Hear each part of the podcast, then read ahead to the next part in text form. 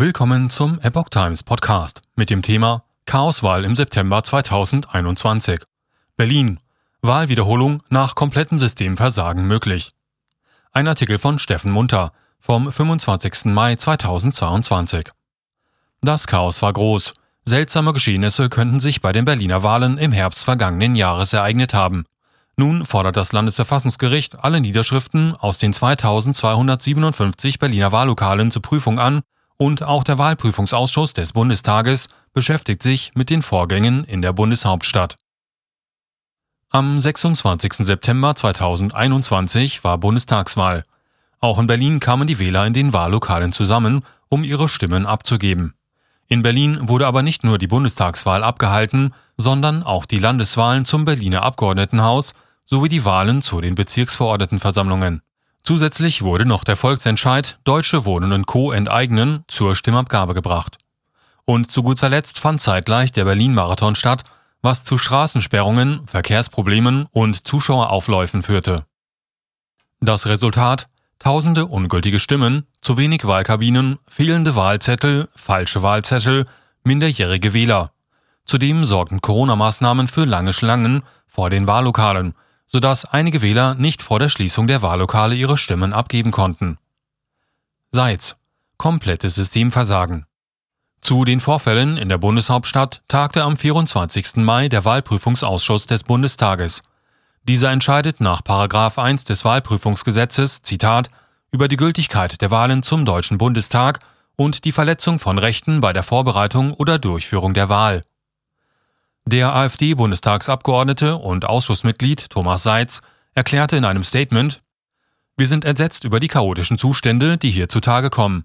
Das sind auch keine Einzelfälle, über die wir hier reden, sondern wir blicken auf ein komplettes Systemversagen, das in der Geschichte der Bundesrepublik Deutschland einmalig ist, erklärte der rechtspolitische Sprecher der AfD.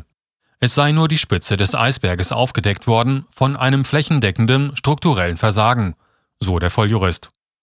Der parlamentarische Geschäftsführer der AfD-Bundestagsfraktion, Götz Frömming, zog nach Bekanntwerden weiterer Details im Wahlprüfungsausschuss einen Vergleich zu den Vorgängern in einer Bananenrepublik. Nach Angaben der stellvertretenden Bundesvorsitzenden der Oppositionspartei, Beatrice von Storch, habe Bundesverwalter Georg Thiel bei den Vorgängen Systemversagen und vermeidbare schwere Wahlmängel bestätigt. Auf diese habe Thiel nach Angaben von Storchs im Vorfeld der Wahlen bereits mehrfach hingewiesen. Dem sei aber nicht nachgegangen worden. In die Zukunft blickend habe Thiel geäußert, dass es zu weiteren Wahlverstößen kommen werde, weil sich in Berlin gar nichts bessere. Landesverfassungsgericht prüft Einsprüche. Wie die Berliner Zeitung berichtet, fordert das Landesverfassungsgericht in Berlin mittlerweile die Niederschriften aus allen 2257 Wahllokalen an, um die Einsprüche gegen die Wahl zu prüfen. Zuvor war dem Berliner Abgeordneten Marcel Lute, Freie Wähler, die Herausgeber der eigentlichen öffentlichen Niederschriften verwehrt worden. Lute hatte, wie auch andere, beim Landesverfassungsgericht Einspruch gegen die Wahlen eingelegt. Nun wurden Vorwürfe laut, dass es sich nicht nur um Pannen handelte, sondern Wähler absichtlich um ihre Stimme gebracht wurden. Der seit November 2021 ehemalige Berliner Abgeordnete Marcel Lute stellte am vergangenen Wochenende Strafanzeige wegen Wählertäuschung. Zitat Meines Erachtens hat man hier 80 Menschen vorsätzlich um ihr Wahlrecht gebracht. Und auch das dürfte nur die Spitze des Eisberges sein. So Lute. Laut Lute seien zahlreiche Berliner Wähler an ihrer Stimmabgabe gehindert worden, weil zu wenig Wahlkabinen aufgestellt worden waren. Lange Schlangen hätten sich vor denselben gebildet, was einer Verhinderung der Stimmabgabe gleichkam. So Lute. Er vermutet Wahlfehler in einer Dimension, bei der sich diese auf mindestens 100.000 potenzielle Wählerstimmen hätten auswirken können. Den Zeitungsangaben nach könnte sich das so weit auswirken, dass die Linkspartei sogar aus dem Bundestag herausfalle. Seltsame Vorgänge. Laut Berliner Zeitung kam es zu seltsamen Vorgängen im Wahllokal 512, das in einer Musikschule in Berlin-Friedrichshain untergebracht war. Die stellvertretende Schriftführerin dokumentierte, zu Beginn der Stimmabgabe standen für die Zweitstimmen der Abgeordnetenauswahl nur ungültige, da für den Bereich Charlottenburg-Wilmersdorf bestimmte Wahlzettel zur Verfügung.